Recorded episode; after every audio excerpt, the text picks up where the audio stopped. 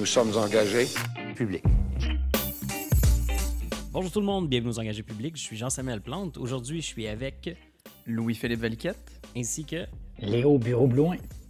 Donc, beaucoup de choses à discuter cette semaine, dont les gens sont bien choqués dans le reste du Canada et beaucoup de Canadiens errants au PQ et au PLQ.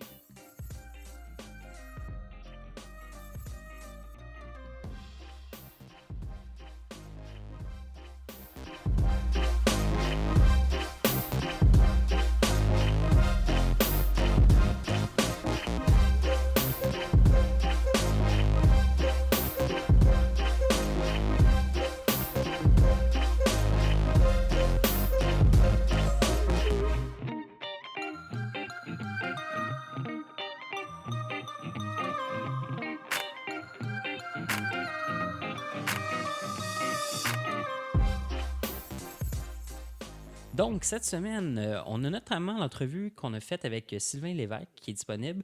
On s'est euh, intéressé notamment au dossier de la souveraineté, puis euh, l'engagement. On a aussi, là, dans le fond, au niveau de la souveraineté, on a questionné s'il y avait vraiment un plan secret au niveau de la CAC par rapport à la souveraineté. Puis, on a aussi vu comment Sylvain Lévesque là, euh, s'était engagé politiquement. Donc, on vous invite à aller écouter ça. Ça a été fait par notre bon ami Denis. Donc, on plonge dans les nouvelles. On a notamment le scandale SNC-Lavalin. Donc, lundi, la ministre du Conseil du Trésor, Jane Philpott, a annoncé qu'elle démissionnait en raison de l'affaire SNC-Lavalin. En raison du principe de solidarité ministérielle, ça dit incapable de défendre le gouvernement. Peut-être pour expliquer un peu le, principe de solidarité minis- ministérielle, dans le fond, euh, les gens, quand ils sont en réunion entre ministres, peuvent débattre, peuvent échanger les sujets, mais euh, la tradition veut qu'une fois sorti du Conseil des ministres, tout le monde se met d'accord ou tout le monde lance le même message, même si peut-être que profondément, euh, les gens ne sont pas d'accord. Donc, à cause de ça, ben, elle se dit qu'elle n'est pas capable d'avoir confiance dans le gouvernement, puis elle ne peut pas, de- dans le fond, défendre le gouvernement dans la manière qu'ils ont géré le dossier, puis la façon qu'ils ont répondu aux enjeux soulevés. Aussi, ce qui est important de comprendre, c'est que le Conseil du Trésor, c'est un poste clé. C'est elle qui détient les cordons de la bourse. C'est elle qui, au final, donne l'argent euh, aux différents ministères. Donc, euh, c'est vraiment un ministère important. C'est peut-être le, troisième, euh, surtout fédéral, c'est peut-être le troisième. Il y a le, ministre des Finances qui est un peu le, vice-premier ministre. Puis après ça, Conseil du Trésor.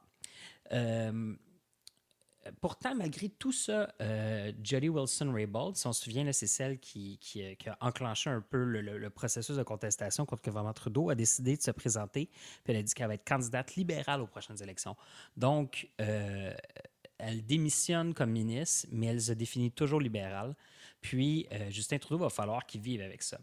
Pendant ce temps-là, il y a le ministre de la Justice et la procureure générale du Québec, Sonia Lebel, qui croit qu'elle n'interviendra pas dans le dossier dans le moment. Donc, euh, elle veut se tenir au loin puis voir qu'est-ce qui va se passer au niveau du fédéral. Donc, Léo, toi qui finis ton bureau, euh, ton barreau, est-ce que la séparation de pouvoir, c'est pas si important que ça?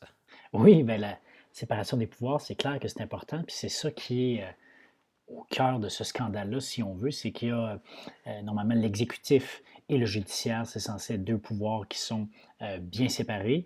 Et là, ce que euh, Jody Wilson-Raybould justement accuse M. Trudeau d'avoir fait, c'est d'avoir fait pression sur le judiciaire, d'avoir confondu un peu ces deux pouvoirs-là. Et, c'est ce qui crée un peu toute cette controverse. Moi, ce que je dirais, par exemple, là-dedans, c'est que ça, amène tout un débat comme ça, sur la séparation des pouvoirs. Puis il y a d'ailleurs plusieurs personnes qui ont suggéré que le ministère de la Justice devrait peut-être être séparé du procureur général. C'est le cas, par exemple, dans plusieurs pays, comme au euh, Royaume-Uni. Et il y a eu plusieurs débats dans les journaux, justement, cette semaine, euh, à cet effet-là. Moi, mon petit grain de sel là-dessus, c'est que je trouve quand même qu'il y a un peu d'acharnement dans ce dossier-là, dans le sens que il reste que SNC-Lavalin, c'est une entreprise hautement stratégique. Puis moi, ça ne m'offense pas tant que ça de voir que euh, le premier ministre s'est, miné là-dedans, puis il a dit à la procureure générale qu'il faudrait considérer quelque chose comme euh, euh, un accord de réparation, qui est ce qui était prévu dans la loi là, anticorruption. Puis euh, Benoît Dutrisac, justement, dans le, euh, du Trisac, pardon, dans Le Devoir, justement, en parlait cette semaine, puis il disait que euh, c'est quand même étrange qu'on n'ait pas toutes les explications sur pourquoi euh, cet accord de réparation a été refusé. Puis je, je- je m'étonne quand même de voir un peu tout le, tout le scandale, puis toute l'ampleur qu'a pris, euh, qu'a pris ce dossier-là. Oui, je pense que c'est ça aussi le problème, c'est que euh, un, euh, les, ministres, dans le fond, ne s'expliquent pas à cause de la solidarité ministérielle, à cause de des raisons obscures, surtout au niveau du premier ministre. Puis aussi, ben, toute cette notion-là de séparation du pouvoir, c'est quand même quelque chose de flou parce que malheureusement, c'est pas super bien enseigné euh, au secondaire ou euh, dans, dans, dans, le parcours scolaire des élèves. Ça devient difficile, dans le fond, de, comprendre un peu toutes les ramifications de, de, cette histoire-là. Louis-Philippe, qu'est-ce que tu en penses? Je pense aussi le, peut-être que c'est pas super bien enseigné ou ça fait peut-être pas partie des, des, connaissances communes, disons, mais justement, c'est ben c'est ça, c'est pas seulement que c'est pas bien enseigné, c'est aussi qu'il y a euh, l'importance que ça doit avoir euh, pourquoi est-ce que, non seulement pourquoi est-ce qu'on a une séparation des pouvoirs, mais pourquoi est-ce que c'est important, euh, peut-être d'un point de vue philosophique, d'avoir une séparation des pouvoirs. Ça aussi, c'est pas nécessairement bien connu. Puis même parmi les gens qui connaissent la séparation des pouvoirs, des fois, c'est pas, pas bien connu toute la, la pensée derrière ça. Ça, s'intéresse aux engagés publics. Notre, motivation principale, c'est l'engagement politique. Puis, je pense que Justin Trudeau avait quand même réussi à motiver des gens à s'engager politiquement, des gens qui ne l'avaient pas fait auparavant. Est-ce qu'il euh, va y avoir une génération euh, qui va être déçue de, cette histoire-là? Puis, est-ce que ça va euh, créer un désenchantement politique? C'est dur à dire quand même l'impact que ça va avoir parce que surtout au Québec, ça n'a pas le même écho, je trouve, que dans le les médias du reste du Canada, par exemple, si on regarde, c'est couvert de façon beaucoup plus, euh, beaucoup moins intense, disons. Si on compare à McLean, qui cette semaine faisait la une, je ne sais pas si vous l'avez vu, mais c'est Justin Trudeau marqué l'imposteur, et ça, ça rejoint un peu ton propos de toute une génération euh, déçue. Tandis que quand on regarde les médias québécois, on a plusieurs chroniqueurs qui se sont portés justement à la défense de Justin Trudeau en disant ben, écoutez, SNC-Lavalin, c'est une entreprise importante, il y a des dispositions justement dans le code criminel pour permettre ce genre de situation-là. Puis en ce moment, le poste de procureur général puis de ministre de la Justice, même si en effet il y a une forme de confusion des pouvoirs, il reste que c'est le même poste. Et euh, cette dame-là, Jodie Wilson-Raybould, était quand même une élue, une politicienne. Donc c'est impossible de totalement l'isoler des pressions politiques. Sinon, euh, aussi, une autre question que, que, je me demande, c'est est-ce que euh, y a une espèce de colère qui va avoir lieu par rapport à ça? Euh, les gens, peut-être plus à l'extérieur du Québec, vont se tourner vers le Parti conservateur, un peu comme ils l'ont fait après le scandale des commandites, puis vont voter pour un Parti conservateur un peu en, en vote de protestation mais après avoir élu un gouvernement qui est progressiste, un gouvernement qui avait, au niveau du, gouvernement libéral, qui avait gagné un nombre de sièges qu'on n'avait pas vu depuis longtemps, vont voter en vote d'opposition pour se ramasser avec un gouvernement qui ne répond pas vraiment à leurs valeurs aussi. C'est un peu paradoxal de voter pour justement le parti qui pousse le Parti libéral à, se mettre à l'avant sur cette question-là. Il demande la démission du, premier ministre, etc. Fait que, je vois pas comment est-ce qu'on pourrait défendre la question du nationalisme, disons, économique en votant pour le Parti conservateur qui, justement... Euh, Mais je parlais plus, mettons, à l'extérieur du Québec, tu sais comme je, me demande si euh, il y a eu un virage, je pense, progressiste avec l'élection de, Justin Trudeau, puis je pense que ça s'est reflété dans les médias, dans la société, dans ce genre de choses-là. Mais là, tu as un vote d'opposition, puis c'est comme, moi, dans, dans, dans, mon milieu de travail avec les gens anglophones, ah, Trudeau est fini, nanana, euh, je vais voter conservateur, puis tout ça. Puis là, tu es comme, vraiment, vous allez voter conservateur, c'est ça que vous voulez, tu sais?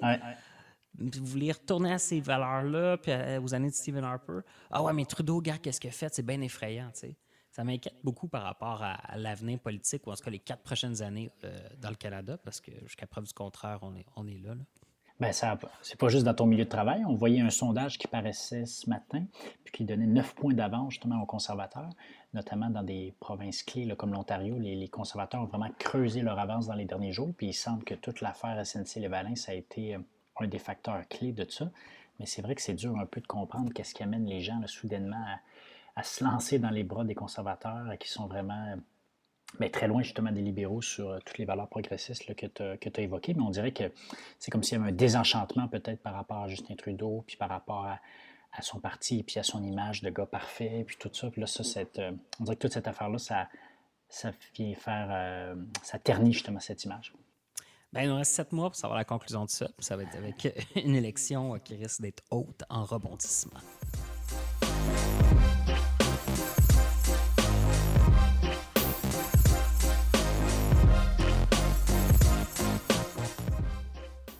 Dans le 18 000 dossiers Gate, le gouvernement Legault a accepté le renouvellement de l'injonction de la Cour supérieure qui le force à traiter les 18 000 dossiers d'immigration en attente.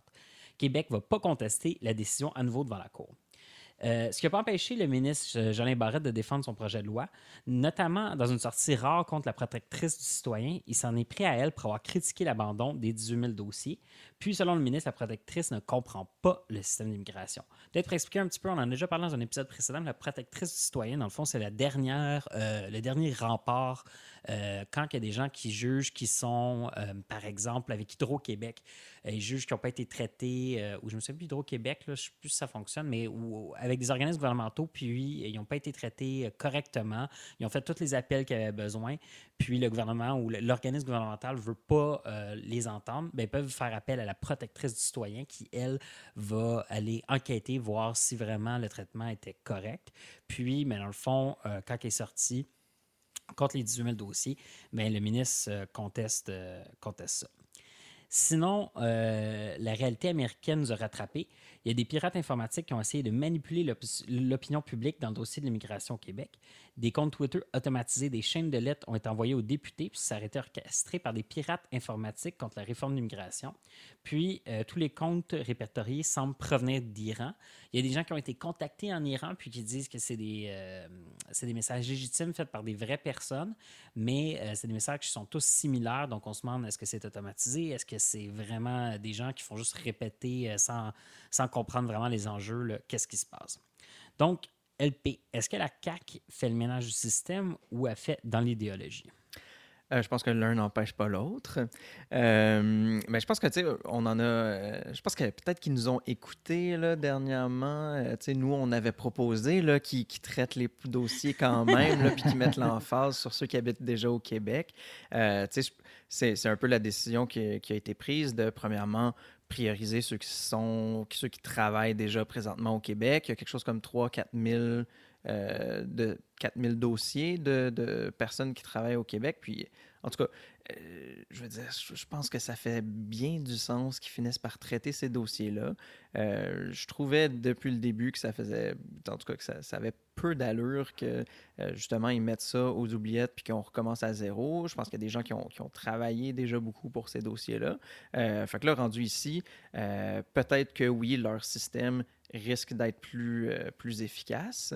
Mais ensuite, ben, je veux dire, ça ne les empêche pas de traiter les 18 000 dossiers, ou du moins ceux qui sont, euh, ceux, qui sont au moins ceux qui habitent au Québec, etc. sinon, leur... Est-ce que c'est de l'idéologie, tu me demandais, Jean-Samuel? Peut-être que initialement, c'était je pense pas que c'était de l'idéologie, je pense que c'était plutôt euh, de, du vouloir bien faire, vouloir recommencer à zéro sans nécessairement être, euh, être au fait de toute la, la, situation pour un migrant. Euh, je veux dire, il y a des gens qui c'est quasiment euh, une carrière d'essayer d'émigrer euh, dans un nouveau pays. Je veux dire, c'est pas, pas une affaire que tu fais euh, en te levant le matin, ah, tiens, je déménage au Québec. C'est un processus. Puis de, couper ce processus-là, alors que pour certains, ben, il devait être pas trop loin de la. De de, de, l'achèvement, c'est un, peu, c'est un peu odieux. Là. Léo, toi, qu'est-ce que tu en penses? Ben, je suis assez d'accord. Moi aussi, depuis le début, j'ai un peu de difficulté à comprendre pourquoi le gouvernement Legault a fait de cet enjeu-là euh, une priorité ou un. En fait, pourquoi ils ont choisi cette bataille-là? Ce que je veux dire par là, c'est qu'ils ont, ont, déjà, euh, disons, beaucoup euh, sur leur plat avec la, avec la, réforme sur la laïcité. ils veulent également réduire les seuils d'immigration. Puis ça, c'est en plus de tout le reste. Puis là, il me semble qu'en choisissant ce dossier-là, puis en annulant les 18 000 dossiers, ils sont comme peinturés une grosse cible dans le front surtout que c'est une chose de modifier les règles d'immigration pour l'avenir, mais quand tu modifies les règles pour les gens qui sont déjà ici ou qui ont déjà postulé, bien là, tu, peux mettre des visages, tu peux mettre des noms. Puis ce qu'on voit dans les journaux depuis plusieurs semaines, bien, c'est des cas d'immigrants parfaits, puis qui là, vont être euh, repoussés. Euh, donc, moi aussi, je suis assez d'accord avec vous autres, qu'il me semble qu'on devrait traiter euh, les dossiers, à tout le moins des gens qui sont, qui sont déjà ici. Puis ça, c'est que ce dossier-là, ça fait ressortir aussi peut-être le côté, euh, le manque d'empathie peut-être du ministre euh, Jolin Barrette, où on a l'impression que euh, vraiment, il ne veut pas du tout faire de compromis sur ce sujet-là, alors que je pense qu'ils ne sont pas en adéquation avec l'opinion publique sur sur en tout cas les 18 000 dossiers, tandis que je pense que les gens les, les, gens les, suivent sur la plupart de leurs réformes en matière d'immigration, mais là, je pense qu'ils ont vraiment échappé le ballon sur cela. Puis euh, j'aurais tendance à dire que là, dans ce cas-là, il y a un peu, euh, il y a un peu d'idéologie. Ouais, pour, ben, pour moi, je trouve que c'est plus un, un côté bureaucrate j'ai plus l'impression de, ils ont un projet, ils s'en vont à quelque part avec cette nouvelle loi-là. Peut-être que la loi est soutenue par une certaine idéologie, oui, mais, mais j'ai vraiment l'impression que la décision de potentiellement annuler ces, ces demandes-là, c'est vraiment une décision bureaucratique. Parce que tu sais quoi, ils se disent, ben là, si on change de système pour l'avenir, on est aussi bien de, de repartir à neuf finalement. ils pèsent sur le bouton reset, c'est peut-être ça un peu leur, euh, la mentalité derrière ça. Mais sinon, euh, au niveau, moi je trouve ça intéressant parce qu'au niveau des comptes Twitter des Iraniens, euh, ou en tout cas des, comptes automatisés, si ce ne l'est pas, c'est vraiment une démonstration d'un engagement d'une communauté qui veut faire pression euh, pour mille raisons, parce qu'il y a des gens qui ont appliqué, des gens qui veulent venir ici. Puis, même si c'est automatisé, c'est une communauté qui utilise, dans le fond, tout ce qu'on vous parle depuis le début des engagés publics pour faire pression sur un un organisme gouvernemental pour faire changer les choses. Puis peut-être que c'est plus l'opinion du public du Québec, les sorties qu'on a eues, mais c'est le genre de choses qu'on euh, en parle dans les médias. Ça l'influence certainement euh, le, débat.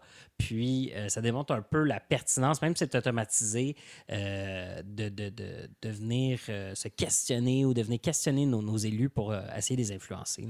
C'est clair. Puis ce genre de, tactique-là, des fois, on peut se demander un peu c'est quoi l'utilité, mais pour avoir euh, vécu un peu des fois de, l'intérieur ce genre de campagne organisée où on envoie plein de lettres aux députés, où on appelle, ça finit quand même par fonctionner parce que si tous les députés de la CAQ dans leur circonscription, dans les dernières semaines, ils ont reçu un paquet de lettres, de messages, de courriels, bien, qu'est-ce qu'ils vont parler, vous pensez, dans le, caucus du mardi matin là, euh, de tous les élus? Bien, ils vont parler de ça, puis il y a des gens qui vont prendre la parole, puis fait que veut, pas, ça, en crée une pression, puis euh, ça fonctionne quand même ce genre de de méthodes-là organisées. Euh, souvent, on, c'est organisé par des associations ou des syndicats.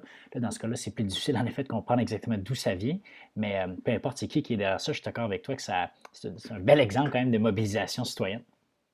Ben, je, me questionne parce que euh, quand, on, quand on parlait des, États-Unis, pour moi, je l'ai toujours vu un peu d'un, côté, l'objectif, c'était plus de déstabiliser que de vraiment avoir une influence. Excuse-moi? J'ai dit, tandis que là, en effet, ça ne semble pas être ça l'objectif. L'objectif, ça n'a pas l'air d'être de décrédibiliser le gouvernement du Québec ou de, faire perdre confiance dans la démocratie euh, québécoise. Ouais, comme tu dis, c'est vraiment comme un, outil pour faire pression. Fait que je vois un peu moins la, comparaison avec les États-Unis, où est-ce que je vois vraiment, euh, que ce soit les autant les fausses nouvelles que les, que les attaques, euh, les cyberattaques, que bon, les comptes Twitter, les faux comptes Twitter, etc. Je vois vraiment ça comme une, tactique pour déstabiliser l'ordre américain, la confiance envers le système. Tandis qu'ici, c'est pas vraiment le cas, là, selon moi. Que je pense qu'on a quand même affaire à une situation différente. Peut-être qu'ils utilisent des moyens semblables, mais avec un objectif différent. Bon, ben, allez-vous créer des bots? Puis noter les comptes Twitter de, tout ce qui existe. Euh, sinon, on revient à, mon sujet favori, le, radeau de la méduse. Donc, euh, dans la foulée de la promotion de son prochain livre, euh, Qui veut la peau du Parti québécois, Jean-François Lisée a fait des révélations choc dans l'actualité. il a rencontré il a, raconté l'opération Jacinda qui prévoyait la démission, sa démission comme chef l'été dernier et l'avènement de Véronique Yvon à la tête du PQ avant la campagne électorale. Donc, Yvon a confirmé sur sa page Facebook, il m'apparaît de surcroît qu'il aurait eu une pointe de cynisme, ce cynisme que je cherche tant à combattre, à remplacer le chef à une semaine du déclenchement des élections, comme s'il s'agissait seulement de mettre une nouvelle tête in extremis et que le chef se résumait à une image et non à une personne qui, au moins, a un minimum de temps pour donner une, une, une impulsion particulière et exercer un leadership réel en bâtissant une équipe, en mettant de l'avant des priorités et en donnant un souffle qui lui est propre à une campagne, en le préparant, en la préparant, la menant et l'assumant. Donc, Léo, je sais que certaines personnes ont été tes collègues, euh, mais Lisée a sûrement en tête quelque chose avec ça. Qu'est-ce que tu penses qu'il est en train de manigoter ou, de faire? Ben, je pense pas que Lisée essaye, euh, par exemple, de discréditer Véronique Yvon. je pense que vraiment ce qui a en tête, c'est surtout la, promotion de son nouveau bouquin. Euh, c'est quelqu'un qui maîtrise bien l'art du marketing, euh, qui, est, bon dans la mise en scène aussi de lui-même. je pense que là, il est très conscient que ce genre de révélation-là va créer de l'intérêt autour de, son nouveau livre. Moi, le premier, j'ai envie de savoir ce qu'il raconte là-dedans. mais ce qui est sûr, c'est que ça met quelqu'un comme Véronique Yvon quand même dans une situation difficile parce que là, a posteriori, on se dit, ben, peut-être qu'elle aurait été mieux d'y aller, peut-être que le Parti québécois aurait eu euh, un meilleur score. Donc, euh, ça la met dans une position difficile, mais je n'ai pas l'impression que c'était nécessairement ça l'intention de Lisée en, faisant ces déclarations-là. J'ai l'impression que son objectif, c'était euh, vraiment davantage un objectif marketing qui est de celui de mousser son livre. Oui, comme tu dis, je pense que c'est plus facile de. Si qui que ce soit voulait lui accorder, euh, ou plutôt lui attribuer les résultats de la dernière élection, en lisant ça, peut-être que la personne se dit Ah, il y avait tout le parti contre lui, donc euh, donc c'est pas seulement de sa faute, il, nageait à contre-courant pour essayer de sauver un, un, parti qui était contre lui. Mais bon, euh, est-ce que tout ça, c'est une grande opération marketing pour un prochain projet? Je sais pas. Je ne sais pas, mais j'imagine qu'il va y avoir euh, des histoires assez intéressantes euh, et croustillantes comme celle-là dans, le, dans ce livre. Et puis, j'imagine qu'il va y avoir beaucoup de potentiellement des démentis ou, euh, en tout cas, ou du moins des confirmations comme ils vont.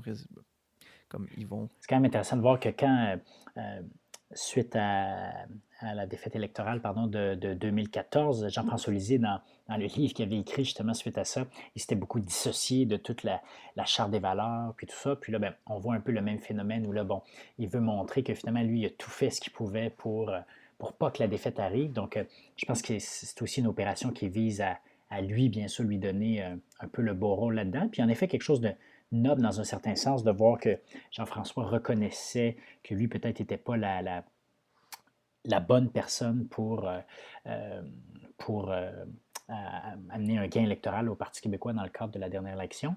Mais encore une fois, c'est que je me mets dans la place de, Véronique. Elle devait se dire, ben là, euh, moi, on me demande ça à quelques semaines. Est-ce que, euh, est-ce que vraiment je peux faire quelque chose de un? Puis de deux, comment est-ce que ça va être perçu par les membres, par les autres? Elle a, aussi mentionné que, c'est par exemple, quelqu'un comme Alexandre Cloutier, qui lui avait terminé deuxième, mais euh, est-ce que ça soulèverait pas justement des questions sur la, légitimité de toute l'élection qu'il y avait eu avant? Mais c'est intéressant. Moi, je n'étais pas au courant de, de ça. il, a, appelé ça l'opération Jacinda parce que c'est quelque chose de similaire qui aurait eu lieu en Nouvelle-Zélande il y a quelques années, puis qui a permis à, cette Jacinda d'émerger puis de devenir première ministre du Parti euh, euh, travailliste. Mais enfin, ça démontre qu'encore une fois, Jean-François a beaucoup de tours euh, dans son sac. Puis enfin, j'ai hâte de voir tout ce qu'il raconte dans, son, dans son livre appareil.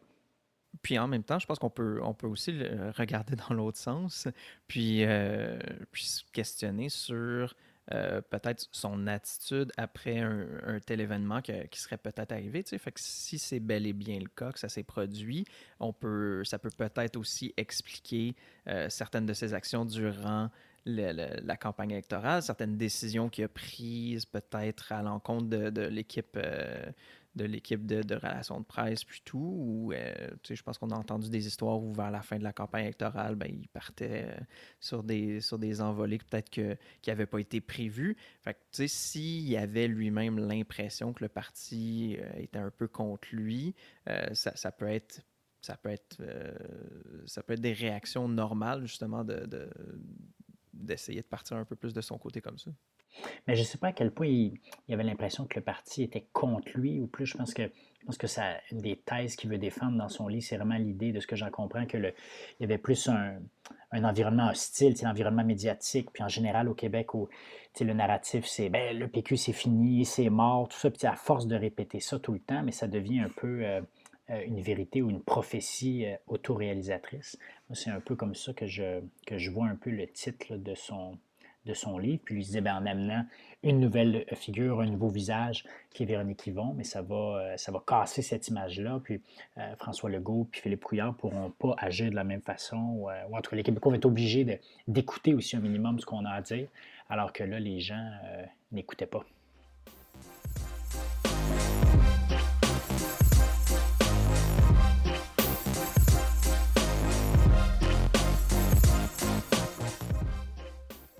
La bonne nouvelle, parce qu'il y a une bonne nouvelle, c'est que le PQ a plus le monopole de la ricane, comme, comme on dit sur Infoman, parce que ça brasse pas mal au PLQ. Euh, Oui, le président du PLQ, Antoine euh, Attala, a démissionné vendredi dernier.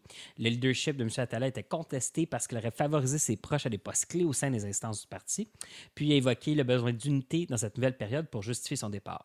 Aussi, les jeunes libéraux souhaitent une course à la direction le plus tôt possible. Selon eux, un nouveau chef est nécessaire pour éviter les divisions internes, puis ils suggèrent aussi que le parti ré- réoriente son image autour de l'environnement plutôt que le fédéralisme. LP, est-ce que le PQ est comme le Canadien errant, banni de son foyer, parcourant en pleurant son pays qui lui est étranger? Mais peut-être comme, euh, comme le quêteux du village qui fait le tour euh, des villages, il cherche encore sa place. Il cherche un peu à, à se, à se redécouvrir. Tu sais, je pense qu'on on l'a vu dans, dans les semaines, dans les mois derniers, euh, plein de franges du Parti libéral qui commencent à jouer la joute politique. Est-ce que, puis, je veux dire, je pense que même, euh, je me questionne, qu'est-ce que va devenir le Parti libéral dans, je sais pas moi, dans, dans deux ans, disons. Euh, tu sais, de vouloir une, une campagne à... C'est quand même un, point qui, qui m'a intéressé. C'est quoi? C'est l'aile jeunesse qui veut un... euh, euh, voyons, la course à la chefferie le plus rapidement possible. J'ai l'impression que c'est peut-être une mauvaise décision si on est encore en train de se questionner sur l'avenir de ben, sur, sur certaines euh, certaines orientations du parti. En tout cas, j'ai l'impression qu'il y a beaucoup de questionnements en ce moment. Euh, on peut voir ça de deux côtés. Est-ce qu'on fait une course à la chefferie, puis on se fixe, ou on règle ces luttes euh, internes-là, puis ensuite on a une meilleure idée de qui on est, de qui on veut devenir, pour ensuite élire un chef?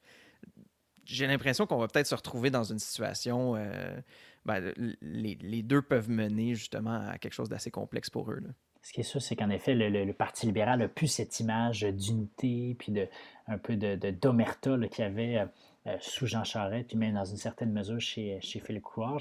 Je dois que c'est, c'est un peu amusant quand même de voir euh, toutes ces, tensions-là, puis enfin de voir qu'il y a un peu de débat euh, dans cette partie-là. Je pense que ça va leur faire vraiment le plus grand bien. On, a vu dans les dernières semaines des gens comme Marois Risky euh, justement critiquer l'austérité, puis euh, souligner que le parti devrait faire un virage plus progressiste. On a vu des gens comme Sébastien Prou dire que le parti devrait peut-être revoir ses positions sur la laïcité. Donc moi, j'ai quand même bien hâte de voir qu'est-ce qui va sortir de tout ça. C'est comme si peut-être le- l'establishment libéral euh, avait comme perdu un peu de sa, euh, de sa mainmise ou de son emprise sur le, sur le parti. Puis là, on voit que euh, les électrons libres s'activent, mais j'ai l'impression qu'éventuellement, le, le- le- le parti va retrouver un peu ses esprits puis ses vieilles habitudes. Je sais pas. J'ai, hâte de voir ce que ça va donner, mais j'ai l'impression que c'est peut-être qu'il y a eu beaucoup de départs aussi à l'intérieur du parti puis dans, la- dans l'organisation politique du parti.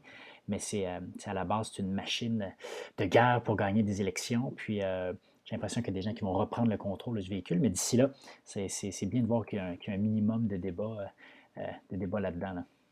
J'ai entendu plein de monde, de, plein d'horizons, autant du monde qui sont euh, assez à gauche, du monde assez à droite, peu importe, nationalisme, nationaliste ou moins, qui joignaient ou qui militaient pour le Parti libéral avec l'intention de simplement gagner pour ensuite Ouais. faire avancer leurs idées. Fait que, je pense qu'il y a beaucoup de monde qui ont joint le Parti libéral en se disant j'ai euh, peut-être que les- ce que le Parti libéral est en ce moment me représente pas entièrement, mais je sais au moins qu'en militant pour le Parti libéral, je vais faire partie du pouvoir, je vais faire partie de, de- de- de- du parti qui prend le pouvoir euh, une fois sur deux minimum, puis bon, dans les dernières années, pas mal tout le temps, euh, jusqu'à maintenant. Alors, est-ce que c'est justement le moment où toutes ces personnes-là se disent Oh, c'est le moment de justement faire avancer mes dossiers, défendre mes points de vue pour que, éventuellement, quand la CAQ sera pas réélue, c'est sûr que ça va être le Parti libéral. Il faut avoir un Parti libéral qui me ressemble. Oui, ben oui, ça se peut. Puis je pense qu'il y a beaucoup de gens qui. euh, euh, c'est que le Parti libéral n'a pas nécessairement justement une, une âme super définie sur l'axe euh, gauche-droite. Puis là, même en ce moment, ça, semble vouloir bouger un peu même sur l'axe, disons, euh, identitaire. Mais euh, moi, j'ai entendu beaucoup de gens euh, autour de moi qui disaient Ah, ben là, il y a peut-être une opportunité d'amener ce parti-là plus à gauche, puis de faire un peu comme ce qui s'est passé avec euh, les libéraux fédéraux sous Justin Trudeau, où le parti a fait un gros virage. Puis surtout qu'étant donné que la CAQ se campe plus, disons, au centre centre-droit, mettons, avec un, certain fond, bon, certes léger, mais quand même conservateur. il semble y avoir beaucoup de monde qui veulent ramener ce parti-là comme plus vers la gauche. Donc, c'est peut-être ça en effet qui se passe. Il y a beaucoup, beaucoup de tractations à l'interne où on essaie de redéfinir l'ADN du parti le fils de, Jean Charest qui a, publié plusieurs lettres dans les journaux au début de l'année où justement lui, euh, euh, il essaie de réfléchir un peu sur, euh, sur l'ADN du parti, puis un peu cette idée de se recamper à gauche en faisait partie si vous êtes l'auditeur fédéraliste de ce podcast, mais je sais qu'il y a, quelqu'un qui m'a déjà dit qu'il était fédéraliste, tout ça. Mais quand on parle d'engagement, c'est là le temps. Je veux dire, il y a une commission jeunesse qui est en train de débattre avec, euh, avec les instances, savoir s'ils veulent une course à la direction tout de suite ou plus tard. Mais c'est un moment parfait pour venir avancer ces idées, que vous soyez de gauche, de droite, que vous vouliez faire avancer un PQ, PLQ qui est plus nationaliste ou plus fédéraliste. Mais c'est le moment d'aller s'engager parce que c'est là que vous allez pouvoir faire changer les choses à travers ce parti-là. Puis ce parti-là reste quand même un, parti qui va être influent, puis je pense pas qu'il va disparaître du jour au lendemain. Bien, vous allez avoir une influence qui va être grande, puis c'est là que vous pouvez prendre du galon aussi dans le parti quand le parti est à son plus faible, puis après ça, pouvoir vraiment influencer les choses dans le futur. J'ajouterais que quand un parti est dans l'opposition, comme tu disais, c'est vraiment euh, une opportunité de, modeler le parti puis d'amener des idées parce que lorsque le parti arrive au pouvoir, bien là, le nombre d'employés politiques euh, est décuplé, puis il y a beaucoup moins de marge de manœuvre, puis tout est contrôlé et scruté parce qu'on ne veut pas faire de dérapage, on ne veut pas faire d'erreur. Tandis que quand on est dans l'opposition, il y a vraiment.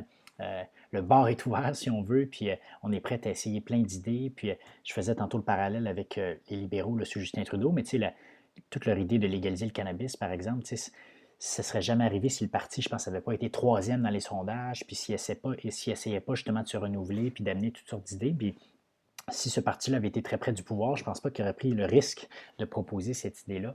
Donc, euh, je rejoins ton point que quand un parti est au plus bas, c'est souvent là qu'il y a le, plus de possibilités d'amener des idées euh, euh, qui, qui, originales, qui sortent du cadre. C'est sûr qu'il y en a qui prennent un petit peu plus de temps dans l'opposition ou comme deuxième opposition pour se décider, mais bon, on en a déjà parlé d'eux autres.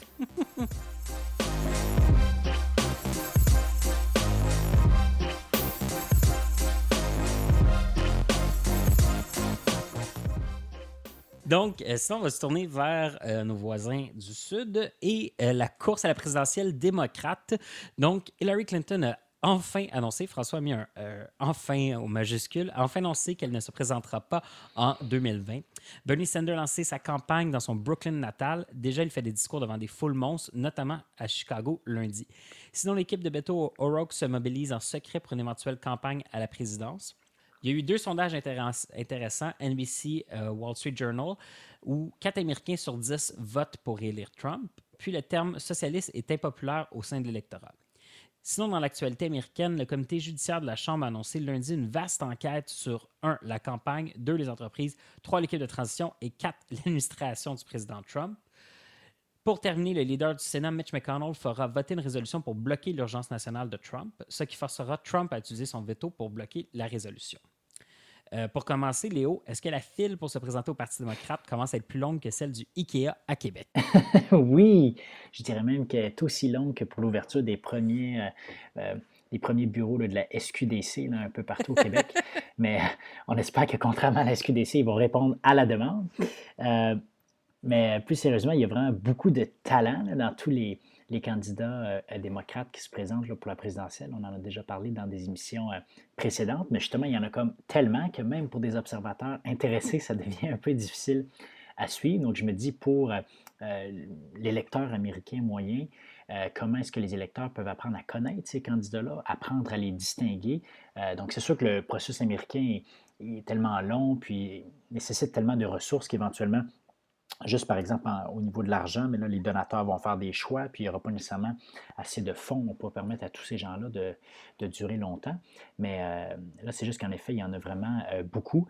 Mais tu mentionnais entre autres là, euh, Beto O'Rourke, auquel on avait consacré un épisode qui, qui s'était présenté au, Texas dans, les, dans les dernières midterms. Ça, c'est le genre de, candidature, je pense, qui va attirer beaucoup d'attention au courant des, des prochaines semaines.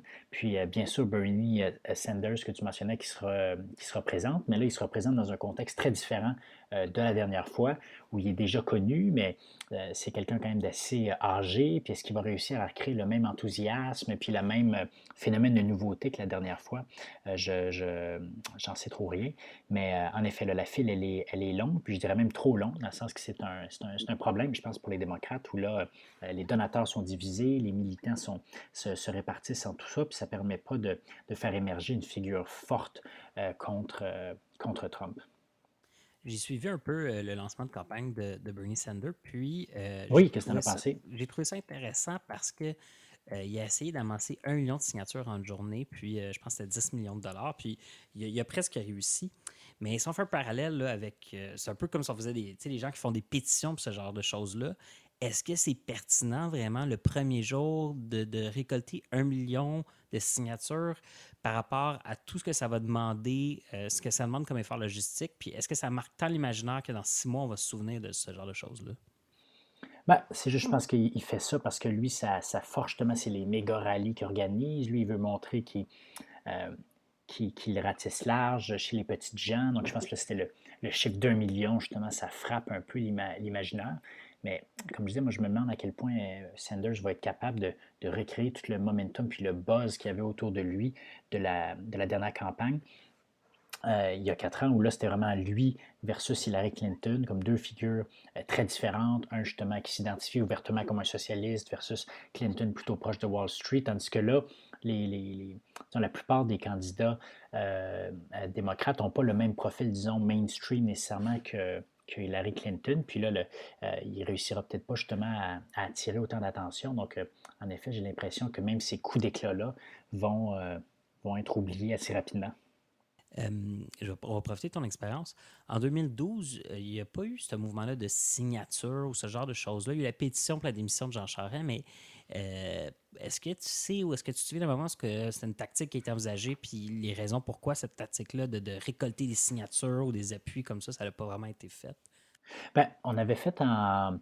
Euh, donc, quand je m'impliquais à la, Fédération étudiante collégiale, on avait euh, euh, travaillé avec Mathieu Traversier. On avait déposé une pétition au Parlement justement pour s'opposer à l'augmentation des, frais de scolarité. On avait récolté peut-être 20 000 signatures, quelque chose comme ça. Mais nous, notre objectif derrière ça, euh, de ce que je me rappelle, c'était surtout un objectif de mobilisation, c'est-à-dire que aller voir quelqu'un euh, pour lui parler d'un sujet, ça peut être euh, ça peut être une élection ou dans ce cas-là, les frais de scolarité. Des fois, ça prend un peu une excuse, ça prend comme une accroche. Puis dans ce cas-là, la pétition, c'était vraiment cette excuse-là pour approcher les gens puis dire Hey, écoute, est-ce que tu as quelques minutes? T'étais-tu au courant sur les frais de scolarité? Est-ce que tu pourrais signer ça? Donc, c'était une façon d'aller voir les gens. Puis après ça, c'est aussi une façon de récolter de l'information. Tu, peux parfois prendre le numéro de téléphone ou prendre l'adresse courriel. Euh, donc, ça, ça permet d'engager ces gens-là dans une espèce de, d'escalade d'engagement où la personne commence par signer une pétition. Bon, après ça, elle donne euh, son courriel. Fait après ça, tu lui envoies, disons, euh, les interventions que, fait, par exemple, Mathieu Traversier qui avait, déposé notre pétition. Après ça, tu invites la personne à une manifestation. Donc, nous, c'était un petit peu dans cette idée-là de, que c'était un peu le le, premier pas vers éventuellement un engagement euh, plus grand. Donc, j'ai l'impression que euh, peut-être Sanders, c'est ça aussi son idée derrière ça. Donc, des fois, c'est même pas la pétition en soi, on s'en fout. C'est, des fois, c'est toutes les données que tu collectes. C'est comme peut-être, euh, tu as déjà vu souvent le, quand ils font des, discours, ça dit textez votre appui à tel numéro. Mais l'idée derrière texter ça, c'est, n'est pas nécessairement d'avoir l'appui des gens, c'est, d'avoir leur numéro de téléphone après pour pouvoir les rejoindre puis les, les engager dans d'autres événements. Yes. Louis-Philippe, sinon, toi?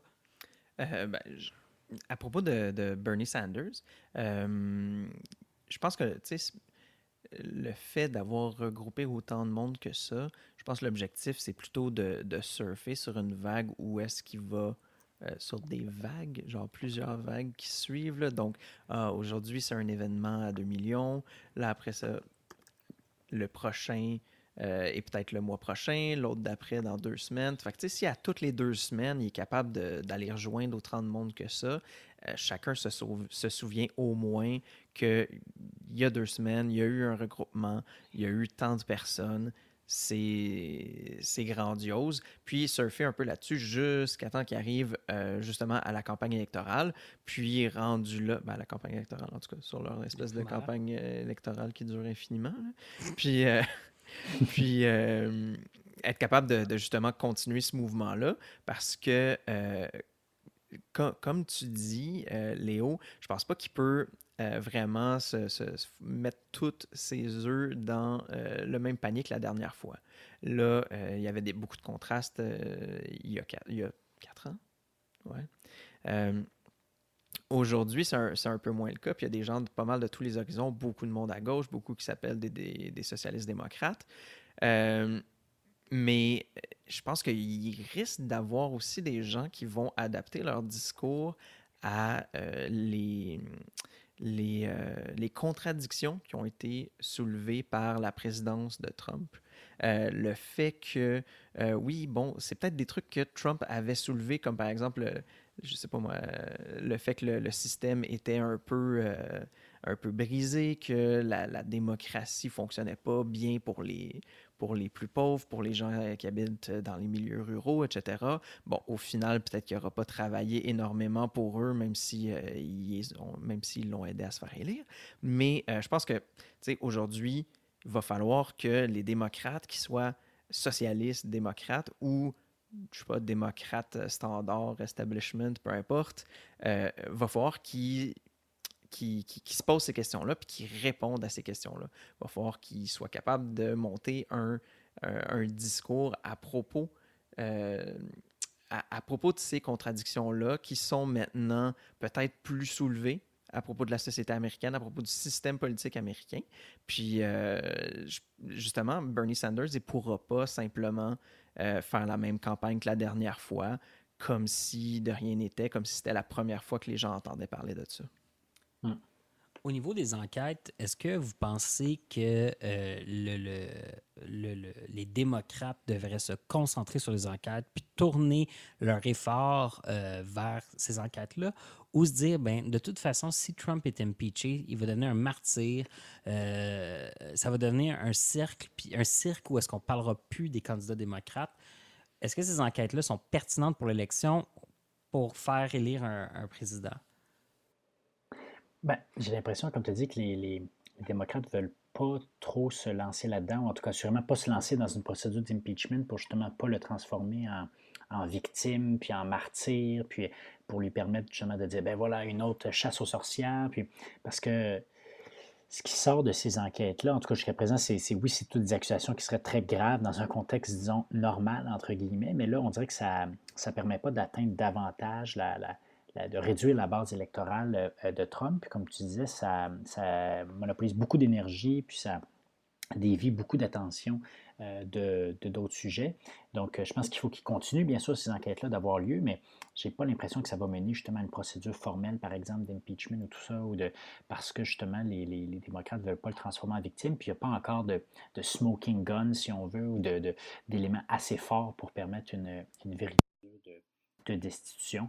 Euh, et, voilà. Puis encore une fois, ben, c'est que ça, Trump est très bon pour euh, justement toujours créer plus de nouvelles, puis euh, dévier l'attention. Donc, c'est comme ça, ça ne semble pas avoir atteint. Puis, les, même la déclaration choc de Cohen la semaine dernière, je dis c'est très, très grave. C'est des choses qui, en temps normal, auraient dû, disons, affecter grandement le président. Mais là, on dirait qu'il s'en sort presque, encore une fois, indemne. Mm-hmm.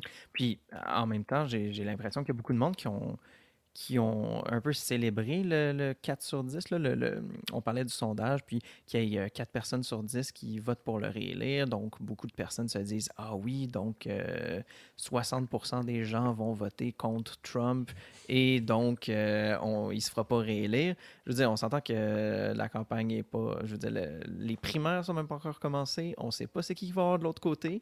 Fait que là, je veux dire, si la dernière fois c'était quasiment anyone but Hillary, euh, après ça, si on a un, démocrate socialiste de l'autre côté, euh, on a aussi dit que le mot socialisme était extrêmement peu populaire. Fait que je, vois difficilement comment est-ce qu'on peut se réjouir à un 4 sur 10. Si c'était un 2 sur 10, là, je serais peut-être un peu plus convaincu. Mais, euh, mais à 4, je trouve qu'il y a encore pas mal d'incertitudes. C'est quand même pas 51-49. Non. Non.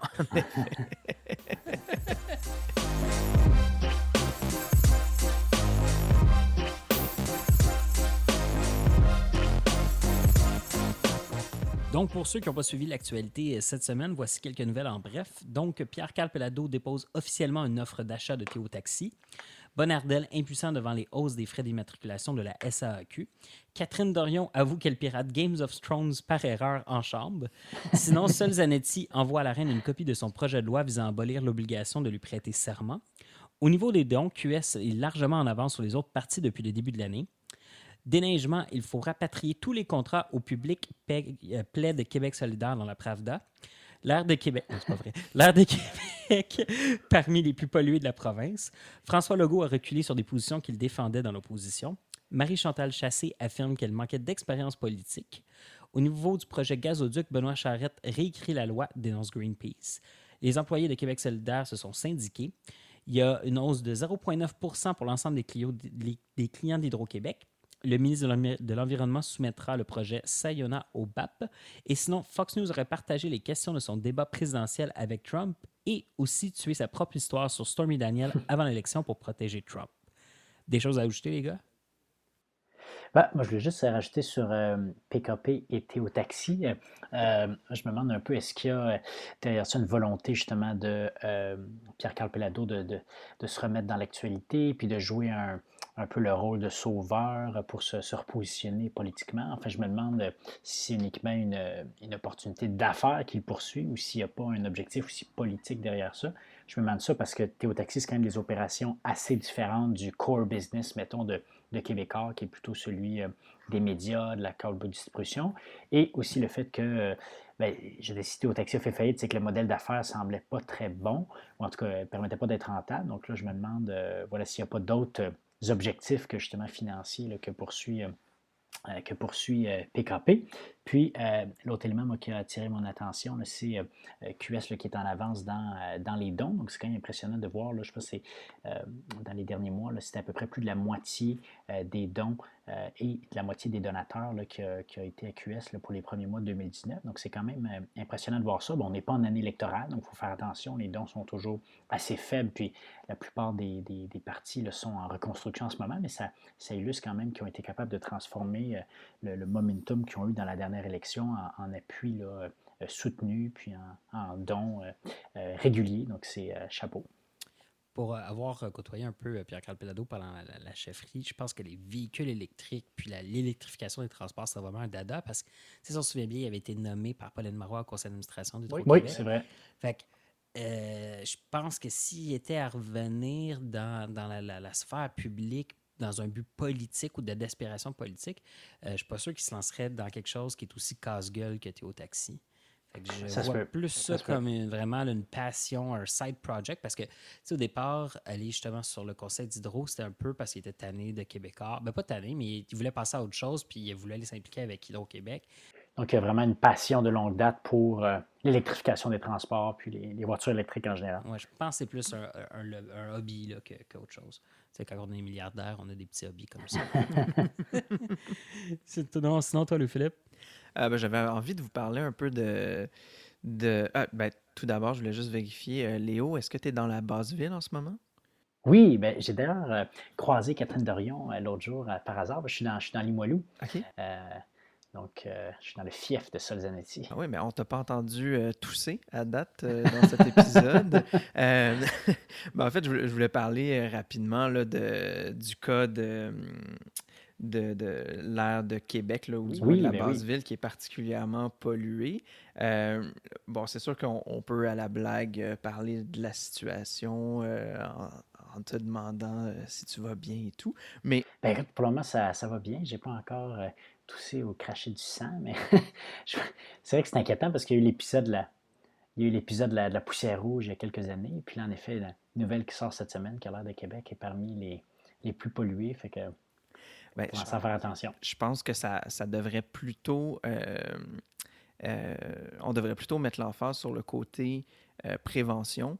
Euh, je pense que pendant, je pense, je pense que c'est assez une évidence que pendant des, décennies et des décennies, on s'est un peu foutu de cette question-là. Puis que, bon, naturellement, ben, c'est les quartiers plus pauvres qui se ramassaient avec des, avec des problèmes de qualité d'air, des problèmes de qualité de, de, l'eau, par exemple, bon, etc. Euh, Aujourd'hui, j'ai l'impression que c'est vraiment, au moment où l'environnement prend de plus en plus de place, il faut aussi se questionner sur euh, où, les gens vivent, comment est-ce qu'on est capable de régler les problèmes les plus proches de nous rapidement.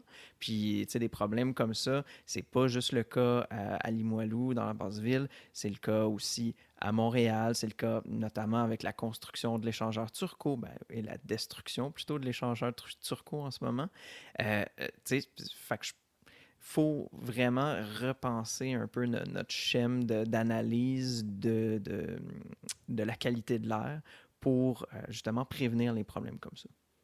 Mais justement, je vais faire un peu de surf sur ça. Si j'étais dans le fief de Solzanetti, puis j'étais député de, de ce comté-là, peut-être que je passerais moins de temps à envoyer mes recherchistes, essayer de trouver le numéro de la reine pour y envoyer un projet sur un serment, puis j'enverrais mes recherchistes faire des, des tests de qualité de l'air ou, ou, du moins s'informer là-dessus. Puis c'est ça qui me c'est ça qui me, fatigue un peu présentement avec, bon, euh, on revient avec le code, vestimentaire, mais tout ça.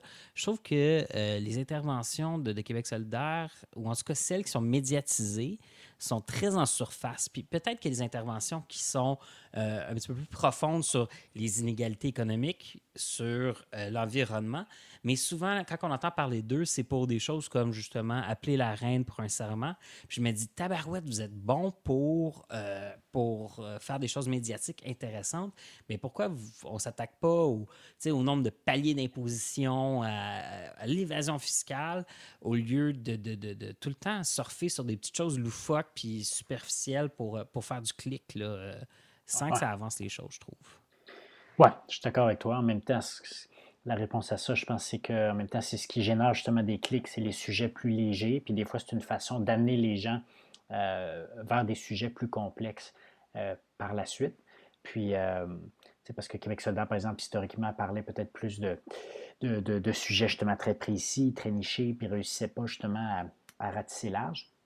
Mais euh, bon, une fois que ça s'est dit, moi je suis d'accord avec toi que des fois, je trouve qu'on part de vue des sujets euh, essentiels, comme celui-là, par exemple, que dans Limoilou serait un des quartiers avec une des, pires qualités de l'air. Mais je veux dire, ça, il faut, en parler. Puis c'est pas, euh, peut-être que c'est pas sexy, mais c'est ça aussi le travail des, du député de, de, se porter à la défense de, de ses concitoyens. Puis je, je euh, Québec solidaire, je pense qu'il y a beaucoup d'attentes par rapport à ça. En tout cas, au courant des prochains quatre ans, ça va être euh, intéressant de voir comment est-ce qu'ils vont se, débrouiller avec ça. Puis, euh, parce que là, maintenant, en plus, ils sont, ils sont 10, donc ils, se doivent de faire justement ce travail parlementaire de fond, puis de ne pas juste être dans le superficiel.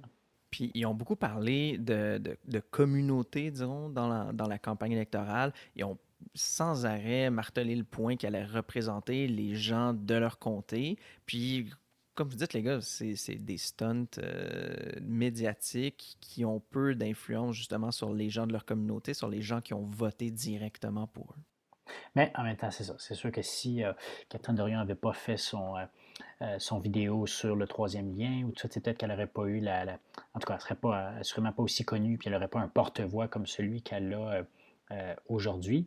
Mais c'est juste que je me demande un peu, est-ce que c'est ça maintenant le critère? Il faut devenir un, YouTuber finalement pour euh, pour avoir euh, pouvoir s'exprimer comme député ou attirer l'attention. Je ne sais pas. Je, me demande juste moi aussi à quel point c'est euh, à quel point c'est payant à long terme, puis à quel point ça nous amène dans, dans la bonne direction, puis vers des échanges plus constructifs, puis est-ce que vraiment les, les gens qui écoutent ces vidéos-là vont, vont, vont, être plus à l'écoute par la suite de, de ce que ces députés ont à dire, j'espère, mais enfin, je ne sais pas, c'est juste moi aussi, il y a quelque chose qui, qui me chicote un peu là-dedans, puis je trouve qu'on met de côté quand même beaucoup de sujets essentiels je vais dire comme Richard Martineau l'a dit, dans Spider-Man, avec de grands pouvoirs vient de grandes responsabilités. yeah.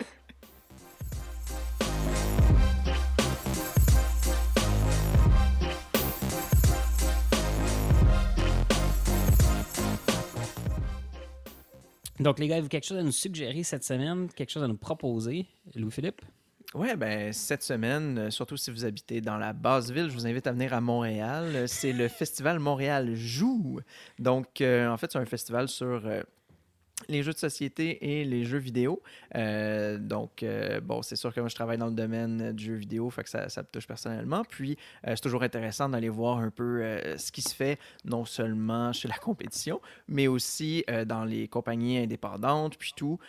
puis également, ben, d'aller participer à des ateliers. Par exemple, en fait, semaine, il y avait un, atelier de création de jeux de société. Fait que si vous êtes créatif sur les bars, puis vous avez peut-être envie de faire un jeu de société sur l'engagement politique autre, ben, euh, je vous invite à, venir dans le coin. Vous pouvez voir sur leur site web. Il y a des événements partout dans la ville, particulièrement dans les bibliothèques. Donc, euh, c'est probablement que proche de chez vous, il y a quelque chose qui se passe là-dessus.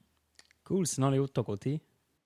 Ben, écoutez, moi, je suis toujours en exploration de, ma, de mon nouveau chez moi, là, qui est euh, qui est Québec, parce que, bon, comme, comme vous, à la base, je suis plus un, gars de Montréal, mais pour les, les gens qui seraient euh, de passage à Québec en fin de semaine, je vous invite à... C'est un, un, lieu qui est déjà là depuis, euh, depuis quelques années à Québec, mais que moi, j'ai juste découvert récemment, c'est la, la Maison de la littérature, qui est une euh, bibliothèque vraiment magnifique, qui est une ancienne, en fait, comme une ancienne église, si on veut, qui a été transformée en, en bibliothèque, mais aussi en lieu de création où on invite des écrivains. Il y a toutes sortes d'ateliers euh, à savoir culturels qui sont organisés ça régulièrement. Puis il y a des gens ben, de Québec ou qui sont de passage à Québec, je pense que c'est vraiment un lieu qui mérite euh, le détour, qui est tout près de, l'édifice Price dans le, euh, Vieux-Québec. Puis, enfin, on peut rentrer, c'est gratuit. Il y a toujours des petites expositions qui sont là aussi. Donc, c'est un lieu qui est déjà connu de beaucoup de gens ici à Québec. Mais pour ceux qui ne le connaîtraient pas, euh, ça vaut le détour à ajouter euh, à votre liste. Cool. De mon côté, c'est avec un petit peu d'émotion. Euh, ça va être mon dernier épisode des engagés publics. J'ai des engagements professionnels qui vont un peu m'empêcher de, m'exprimer sur sur la, scène publique, notre, grande audience de, des engagés. Euh, mais euh, dans le fond, c'est des engagements professionnels vers quelque chose qui me passionne beaucoup. Puis euh, je suis vraiment intéressé. Je ne m'en vais pas en politique. mais c'est ça. Fait que si on a parti le projet, ça va faire pas loin d'un an. puis je vais continuer à graviter autour, puis on verra un peu quand au fur et à mesure que ça va évoluer, comment je vais pouvoir m'engager. Mais c'était ma dernière, mon dernier épisode pour un petit bout de temps. Fait que, sur ça, pour une dernière fois, c'était notre épisode de cette semaine. Abonnez-vous à notre balado sur Apple Podcasts, Google Podcasts, SoundCloud et Spotify. Suivez-nous sur notre page Facebook, Twitter et YouTube. Engagez-vous en visitant notre site web à engagépublic.com. Pour les autres, à la semaine prochaine.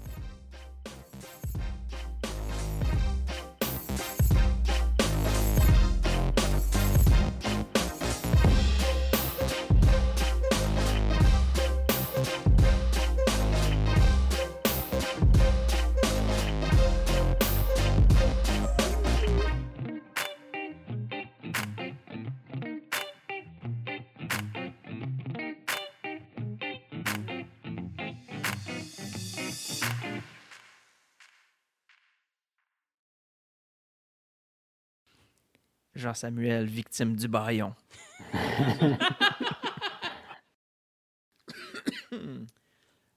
Donc, on va passer suggestion de la semaine. J'ai toussé, mais c'est parce qu'on est dans Schlaga aussi, c'est ce genre de quartier. Là, là il n'est pas bien bon non plus.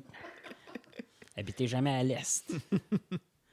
c'est là que là, les fumées de charbon vont.